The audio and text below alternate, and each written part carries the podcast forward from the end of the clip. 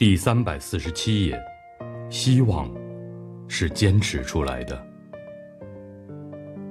很高兴遇见你，这里是夜读，每天为你更新睡前美文，不见不散。